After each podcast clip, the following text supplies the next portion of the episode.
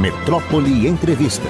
Ah, então tá na hora da gente conversar bem com pessoas competentes inteligentes, como agora eu vou conversar com a jornalista, escritora, repórter especial do jornal o Globo em Buenos Aires, Janaína Figueiredo. Janaína, bom dia, um prazer conversar com você, tudo bem?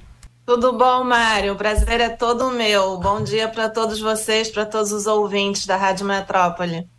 Janaína, Argentina, vivendo dias emocionantes, para dizer o mínimo. E aqui no Brasil, a gente acompanhando, porque fundamental. A Argentina sempre foi parceiro importante, apesar dessa pretensa rivalidade né, que se faz. É, brasileiros gostam muito disso, os argentinos talvez, né, de criar uma rivalidade como se existisse. Para mim não existe nenhum. Acho a Argentina um país lindo, maravilhoso como é que estão as coisas? Como é que você está vendo o que está acontecendo aí em Buenos Aires e na Argentina, Janaína? Olha, Mário, a gente teve no domingo uma eleição presidencial que tinha uma expectativa que finalmente é, acabou é, se frustrando para o candidato da, da extrema-direita, ultradireita, direita radical, enfim, podemos chamar de diversas maneiras o deputado candidato a presidente Javier Milei, porque todas as pesquisas, Mário, vinham mostrando que ele era o grande favorito e não à toa, digamos, ele foi o candidato mais votado nas primárias que a Argentina realizou, que realiza por lei antes das eleições, em agosto, para escolher os candidatos que participam da eleição. Mas houve uma reviravolta aqui na Argentina que ninguém esperava. Confesso que estou muito surpreendida, como acho que todos os argentinos e os estrangeiros que estamos por aqui, porque o peronismo, né, que é aquele movimento político único na América Latina e com uma capacidade surpreendente de ressurgir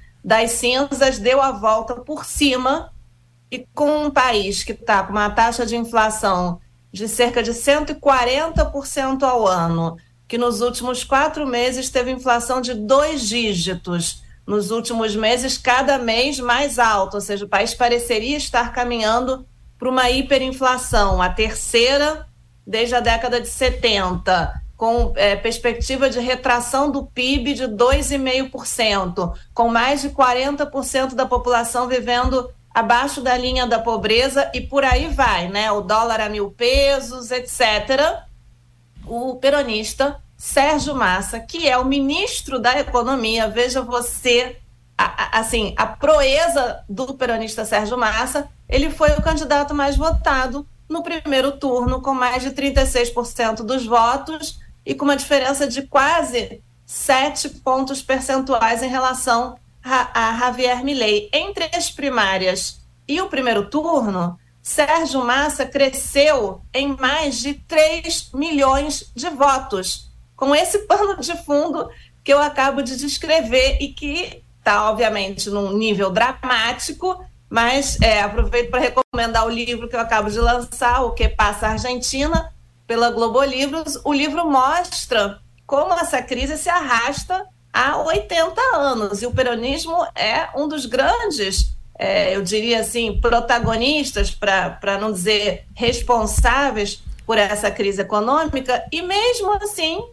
36% dos argentinos votaram no candidato peronista. Explicar isso não é simples, Mário, mas tem muito a ver com, eu diria, dois elementos centrais. E aí o PT e o governo do presidente Lula têm um envolvimento, porque temos aqui em Buenos Aires estrategistas que trabalharam em campanhas do PT, do presidente Lula, do ministro Haddad, é, reforçando a equipe do candidato Sérgio Massa. E eles apostaram, pelo conhecimento que eles têm do bolsonarismo no Brasil e do que eles fizeram nessas campanhas, em reforçar a rejeição a Javier Milei. Porque se você não pode mostrar bons resultados econômicos, que seria a melhor carta de apresentação para o peronista Sérgio Massa, qual foi a estratégia? Então vamos reforçar o lado obscuro de Javier Milei. E foi isso que eles fizeram, uma campanha muito forte nas redes sociais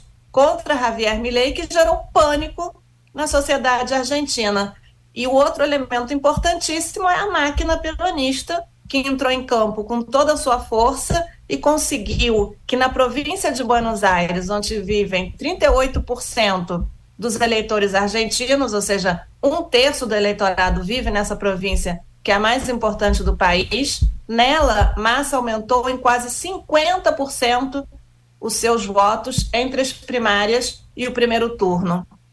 Então, Mário, esses dois elementos, a campanha do medo e a máquina peronista, explicam em grande medida por que Massa foi o mais votado, por que Massa saiu na frente e por que Sérgio Massa conseguiu essa proeza de ser o ministro de uma economia mergulhada numa crise muito profunda e ser o candidato mais votado nessa eleição. Realmente, a Argentina é uma caixinha de surpresas, como me dizia um colega argentino ontem, de um mês para o outro, aqui muda tudo, é impossível prever, e assim é esse país.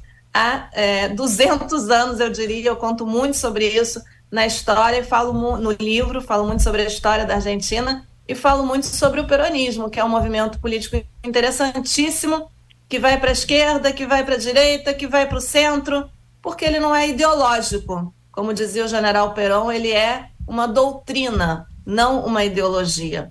E essa doutrina vai se adaptando a todos os tempos, né, Mário? É, Estou conversando com Janaína Figueiredo. Ela é jornalista, inclusive tem o livro dela, Que Passa Argentina. A Argentina, Janaína, povoou a vida da gente, a minha pessoalmente. É, é, incrível, rapaz, você vê é, como a Argentina tinha um nível educacional muito melhor do que o Brasil uma distribuição de renda muito mais eh, decente do que a do Brasil. Durante a Segunda Guerra Mundial, adquiriu muitos recursos, fornecendo carne, trigo para os países, ela ficou neutra. Perón, presidente. E essa história de Perón, essa figura, você falar até hoje no Partido Peronista, é um negócio inacreditável Eva Peron, que virou, rapaz, aquele mito extraordinário que extrapola tudo. Aí tem uma história é, é, que eu acho incrível, Janaína, é a seguinte: Peron é, foi destituído, vai morar na Argentina, em Madrid, no exílio, Aí tem ditadura, acaba a ditadura, vem isso, vem aquilo. Aí de repente ele manda um amigo dele, um dentista, Héctor Campora, se candidatar a presidente da República da Argentina. E Héctor Campora ganha a eleição. Ganhou a eleição, renuncia para ter uma nova eleição e Juan Domingo Perón vem ainda atrás a segunda mulher dele, Isabelita, de vice-presidente. São coisas incríveis num país que a gente sabe que é muito desenvolvido também, que tem um, um laço, uma forte cultura. A Argentina é um país fantástico. E aí a gente vê Carlos Menem, vê vê outro, vê presidente que entra e que sai no meio do, do mandato, que histórias. Sim, mas aí você vê quando eu vi essa candidatura deste cidadão, e tudo indicava que ele ganharia no primeiro turno, fiquei realmente assustado. É, não, desespero, a inflação altíssima, desemprego, tudo é, crescimento negativo, pronto, a população vai se agarrar com o primeiro que apareça aí dizendo as maiores, a coisa mais estúpida que um candidato pode dizer e um bocado de gente você acha que, que o que foi que, além dessa publicidade bem feita, além é, da, da interferência, o pessoal está falando muito da interferência do governo de Lula, mas o que é que teria levado o povo argentino a chegar a dizer, não, parece que esse homem é um pouco demais para a gente. Como é que você vê isso aí, Janaína? Olha, Mário, você fala, fala sobre muitos momentos aí da história argentina que, que eu comento muito no livro, né? temos que lembrar também, falo muito sobre a relação entre Perón e Vargas. Sim. É tão interessante, né, a história argentina e, e, os vínculos que ela tem com o Brasil, esses 18 anos de exílio no, do Perón, que não foram só na Espanha, ele passou por vários países, né, República Dominicana, Panamá, e nesse exílio ele conhece a Isabelita, né, que era uma dançarina, enfim, uma mulher também do espetáculo, como era também Evita Perón. Então tem muitos elementos que são fascinantes, né? da história argentina e o peronismo realmente é um dos mais fascinantes. Quando eu estava fazendo o livro, me diziam: você vai tentar explicar o peronismo para os brasileiros, mas como assim, se nem os argentinos entendem o peronismo? Né? uma coisa muito incrível. E, e para entender o peronismo, a gente tem que aprender sobre a sua história. E lendo essa história, você entende um pouco do que acontece hoje nessa eleição que você comentava esses aspectos, né? Todo mundo mesmo achava aqui, Mário, em Buenos Aires, que o, que o Milley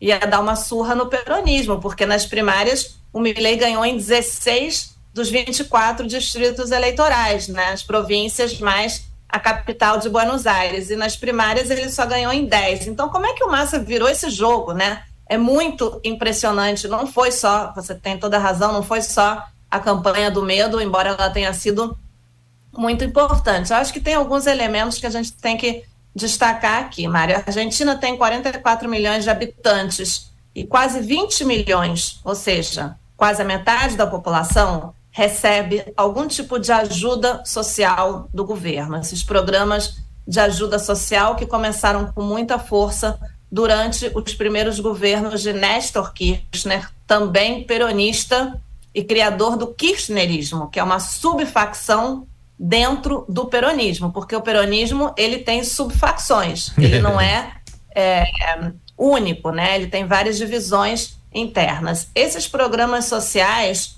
tiraram a Argentina de uma taxa de pobreza de mais de 50% no ano de 2003, quando Néstor Kirchner assume com 22% dos votos, porque é bom lembrar que ele foi o segundo mais votado no primeiro turno. Quem foi o primeiro? Você menciona o Carlos Menem, Sim. que governou a Argentina né, entre 89 e 99, um peronismo de direita, que teve relações carnais, como ele dizia, com os Estados Unidos, que privatizou empresas públicas, etc. São suas marcas registradas, além dos escândalos de corrupção que são outra marca registrada do peronismo, né? Nessa campanha mesmo, muitos achamos que teria um impacto muito maior. O peronismo está enfrentando escândalos pesados de corrupção com um funcionário da província de Buenos Aires que durante a campanha apareceu num iate em Marbella, na, na Espanha, com uma modelo, e agora o assunto do momento aqui na Argentina é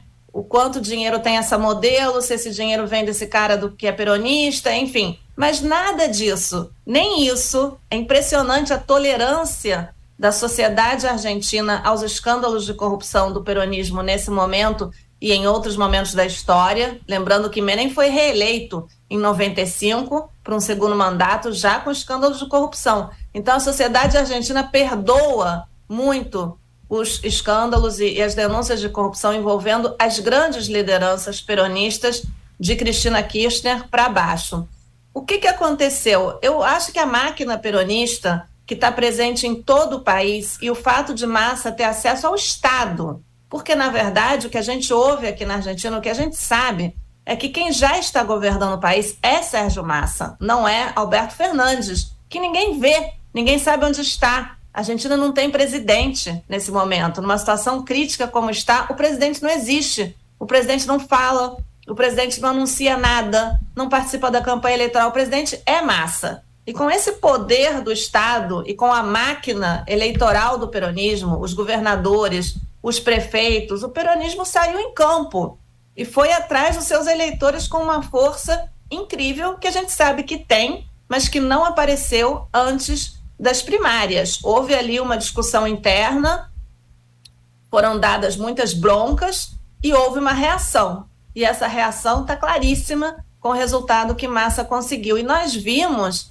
é, iniciativas e, e uma ofensiva que chegou ao ponto, Mário, de na semana anterior à eleição, quando as pessoas iam andar de ônibus, por exemplo, ou de trem, aparecia ali no lugar onde elas põem o cartão aqui que você tem para andar no transporte público, sua passagem custa, vou dizer um valor estimativo, tá? Não é exato, mas Sim. 70 pesos. Se Milley for presidente, a passagem vai custar 700 pesos. As pessoas viram isso. E eu comentava ontem com uma pessoa num comércio aqui em Buenos Aires qual foi o impacto disso e ela me dizia: eu fiquei apavorada. Imagina, eu, eu fiz as contas e metade do meu salário eu ia gastar em passagem de ônibus, o que obviamente não é verdade, porque ninguém sabe quanto vai custar a passagem de ônibus se eventualmente Milley for presidente. A gente sabe que a proposta dele é um ajuste, é uma redução do Estado, é o equilíbrio fiscal, coisa que o peronismo está longe de conseguir. Mas a gente ninguém sabe quanto vai custar a passagem de ônibus se o Milley for eleito. Mas o peronismo jogou pesado com isso. Olha, se você votar no Milley, a passagem vai multiplicar por 10. Você vai perder sua ajuda social. Os hospitais públicos vão fechar, as escolas públicas vão desaparecer. Essa foi a campanha. E, como você bem dizia, é, o, o estado desses serviços públicos que a Argentina tem já foi muito melhor. Eu estudei numa universidade pública aqui na Argentina, a Universidade Nacional de Buenos Aires, e terminei a escola também numa escola pública aqui na Argentina. E hoje eu devo dizer que eu não mandaria meus filhos para uma escola pública, porque o nível da, da educação se deteriorou de uma maneira expressiva. Isso eu conto no livro também. Hoje tem, tem estudos acadêmicos que mostram que crianças da terceira série aqui na Argentina leem um texto e não sabem dizer o que leram, não sabem fazer uma compreensão desse texto. Isso no mesmo país que já teve cinco prêmios Nobel, que já teve uma educação que era de dar inveja no resto da América Latina, mas não é mais essa Argentina, Mário, lamentavelmente. Mas mesmo assim, muitas pessoas ainda dependem da escola pública, dependem dos subsídios, dependem do transporte público, que tem uns preços absurdos, mas absurdos, é uma coisa inacreditável. Eu outro dia peguei um ônibus e fiz 45 quilômetros de Buenos Aires até um município na província de Buenos Aires. Eu paguei 20 centavos de dólar por essa passagem por fazer 45 quilômetros, eu paguei 20 centavos de dólar. Quando eu paguei aquilo, eu falei, gente, isso é insustentável. É insustentável. Não sei quanto deveria valer, mas 20 centavos de dólar para fazer 45 quilômetros é mais, é mais barato, assim, é mil vezes mais barato do que a passagem de metrô no Rio de Janeiro ou de ônibus. Eu não sei quanto custa na Bahia, mas eu tenho certeza que é mais caro porque é. é insustentável. O Estado argentino, hoje, nas mãos do peronismo, ele destina milhares de pesos, bilhões de pesos a subsídios a todos esses setores. É, a luz é muito barata, o gás, a água, as passagens, etc. A lista é enorme e isso custa muito caro. E por isso, obviamente, é, eles estão conseguindo segurar os, é, os protestos sociais, as pessoas não estão saindo para protestar nessa situação de uma inflação sufocante, é também porque eles têm o controle dos sindicatos, essencial elemento quando a gente fala de peronismo. Então, foi um conjunto de fatores, Mário. Eu acho que é, o peronismo está muito enraizado na sociedade argentina e as pessoas ficaram apavoradas. E, como diziam vários analistas, a opção foi pelo menos ruim pelo ruim conhecido, porque o outro era a sensação era das pessoas darem um pulo no vazio, no escuro, né? Um pulo no escuro. Como é que a gente vai assim? Como é que esse cara, esse doido, né? Que todo mundo já é, se refere ao Milley em muitas conversas com uma pessoa desequilibrada emocionalmente, é, já se discute em reuniões, já participei aqui de debates em, em conversas informais, né? Em reuniões em Buenos Aires qual é a patologia de Milley, qual é o problema desse cara, enfim, a questão da, da, do equilíbrio emocional de Milley preocupa muitos argentinos. Isso, obviamente, foi muito alimentado pelo peronismo, né? Então as pessoas ficaram apavoradas. Por um lado, tinha toda uma atração muito forte pelo que ele dizia, né, e diz de combater a casta política, os privilégios da casta política, e por outro lado, a proposta obviamente, que atrai os argentinos de dolarizar, porque qualquer coisa que tenha a ver com dólar é, gera uma atração enorme entre os argentinos que sempre, nos últimos 80 anos, se refugiaram no dólar. Esses foram os dois elementos centrais de uma campanha que parecia ser muito bem sucedida com os resultados das primárias, mas que depois, nas últimas semanas, antes do primeiro turno, começou a gerar pânico, medo. As pessoas se apavoraram e decidiram que, bom, o peronismo pelo menos a gente conhece, né? E vai que a gente acaba perdendo o pouco que a gente tem, né? Que não é muito realmente, mas é, é alguma coisa. Porque se você tira essa ajuda social desses quase 20 milhões de argentinos, para onde vai a taxa de pobreza, né?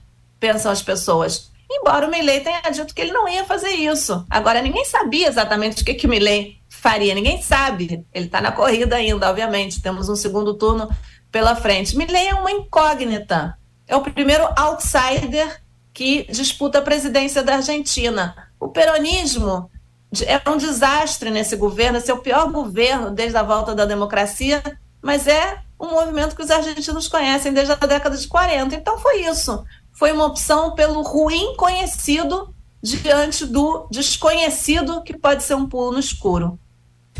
É, estamos conversando com Janaína Figueiredo, jornalista, escritora, que mora lá na Argentina, acompanha isso de perto. Agora, é, também tem um fato aí, eu não sei se você concorda, que é o seguinte: um, a, a postura de Milley é uma postura muito alucinada também, no sentido de que Sim, tinha algumas coisas que ele combatia do peronismo, vai mudar, acabar a corrupção, já que, já que, já que, mas de outro lado, quer dizer, coisas, as falas dele não dão a menor segurança de que tem alguma consistência.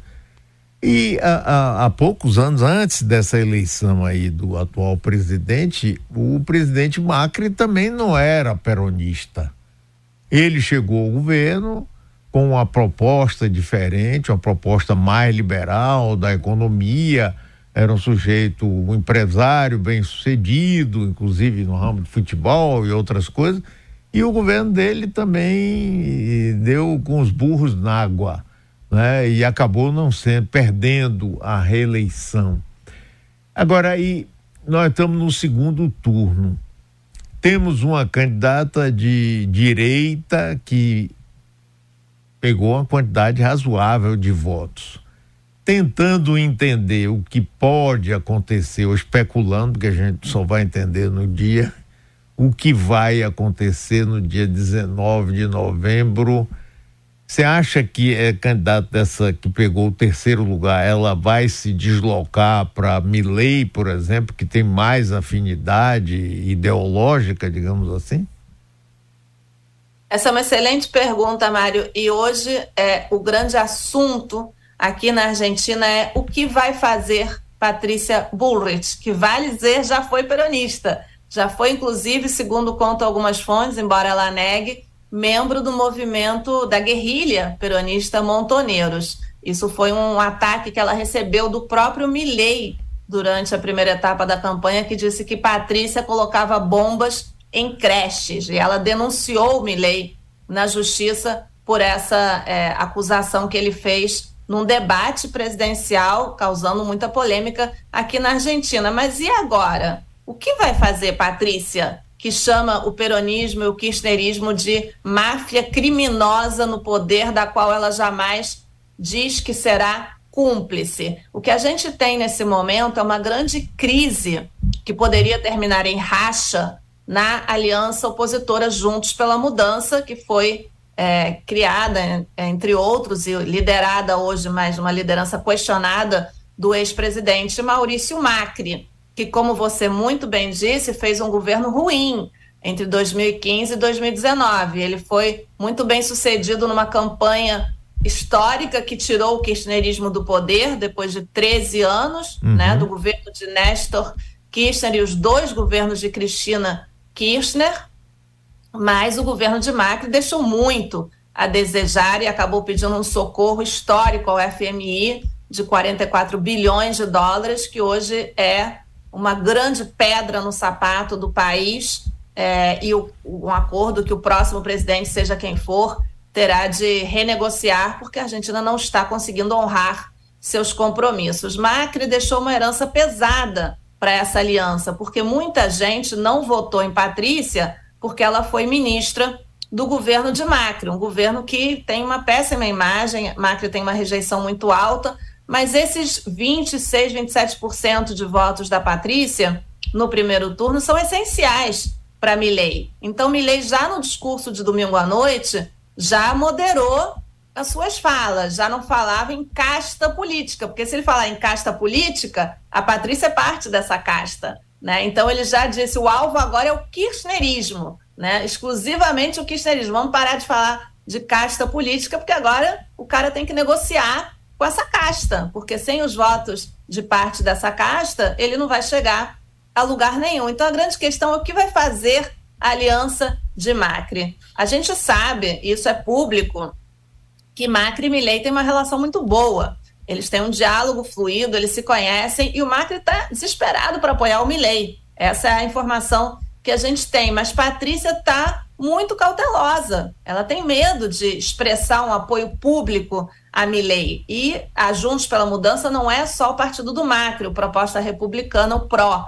Tem também um partido tradicional, importantíssimo aqui na Argentina, que é a União Cívica Radical, que é um partido histórico, como você sabe, que elegeu o primeiro presidente eleito por voto universal, Hipólito Irigoyen, em 1916, e teve presidentes importantíssimos, talvez o mais importante deles das últimas décadas, obviamente Raul Alfonsin, o primeiro presidente depois da ditadura, eleito em 83, e que foi atacado publicamente, já falecido, Alfonsin foi atacado pelo Milley.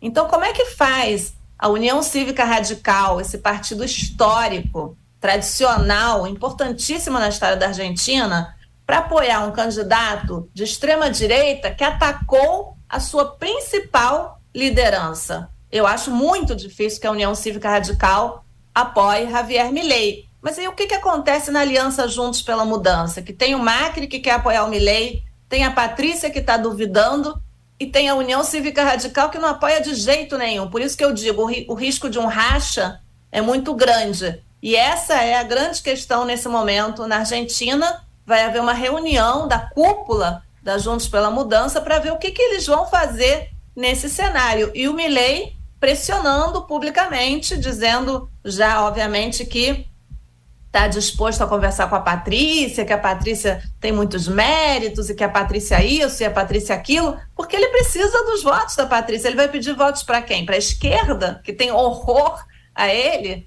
Nesse aspecto é muito mais fácil para o Massa, para o peronismo, né? que é aquele movimento que tem jogo de cintura, que fala com um, que fala com outro. É muito mais fácil para o Massa ampliar a sua votação, apesar da crise da qual ele é parte, porque ele é ministro da Economia, do que para o Milley, porque o Milley passou os últimos dois anos, desde que ele foi eleito deputado em 2021 e ali começou a carreira política dele, atacando a política. E agora ele vai pedir os votos da política. Então é uma situação realmente é, incrível a que a gente está vivendo aqui na Argentina. Eu não me atrevo a dizer é, que Massa é o grande favorito que já ganhou essa eleição, mas hoje o cenário realmente que parece mais provável é de que Massa consiga vencer essa eleição, porque a situação de Milley é muito complicada, Mário. É, inclusive, você vê, Janaína, desde o princípio, com as primárias, ele despontando em primeiro lugar. Até pouco tempo só teve um instituto, até aqui na Bahia também, eles acertaram bastante, Atlas Sintel, que mostrou que não era bem assim, porque havia expectativa de Milley ganhar no primeiro turno. Pronto, já estaríamos aí, vocês já estariam aí com o presidente da República. Não foi isso que aconteceu. Não somente não ganhou o primeiro turno, como ficou em segundo lugar. É? É, com todo o desgaste do fato dele ser ministro da Economia. Mas foi bom você lembrar, inclusive, que ele é ministro da Economia, mas ao mesmo tempo o Estado é extremamente importante para atender socialmente as pessoas que não têm condições, etc, etc. Vai ser, vai ser uma campanha legal. É, e a eleição vai ser no dia 19 de novembro, é isso, Janaína?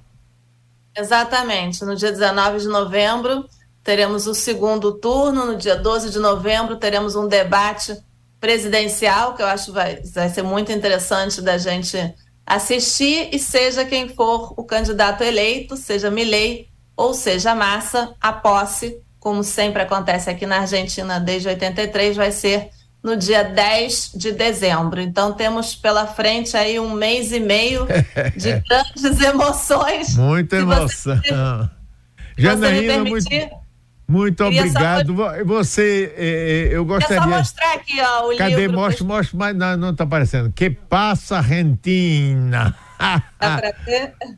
Está na, nas redes sociais. Tem, tem eh, edição eletrônica? Tem, vocês podem comprar pela Amazon, tem a versão Kindle, tem a versão. É, legal, bom, a versão legal. Kindle que vocês podem baixar no aplicativo e tá nas livrarias. Espero que esteja já chegando aí a Bahia. Estou muito feliz com esse livro, recebendo bons comentários. E o que eu mais queria, né? Os brasileiros dizendo, puxa, obrigada por explicar um pouquinho esse país aí tão fascinante, tão importante, Isso. um vizinho é, essencial. A Argentina está invadida de brasileiros, Mário. É impressionante a quantidade de brasileiros que tem passeando por aqui. Eu encontrei recentemente gente da Bahia, um grupo de amigos em Mendoza, visitando as vinícolas de Mendoza. Achei muito interessante um grupo, sei lá, de 10 pessoas que tinham ido diretamente da Bahia para Mendoza, porque, enfim, obviamente o câmbio favorece os brasileiros nesse momento. E a Argentina é um país lindo, né? A Argentina é tem lindo, uma natureza. Lindo, maravilha. E agora, é. Janaína, e a Argentina agora, rapaz, dá pra gente um papa fantástico como esse que tá aí, então. Oh, é. meu Deus, Argentina, Argentina, é no nosso coração. Eu espero poder conversar com você antes da eleição, pode ser? Com certeza, combinado. Valeu, Janaína, obrigado, parabéns aí pelo seu trabalho, viu? Obrigada, Mário, eu que agradeço. Um beijo para todos aí na Bahia. A você também.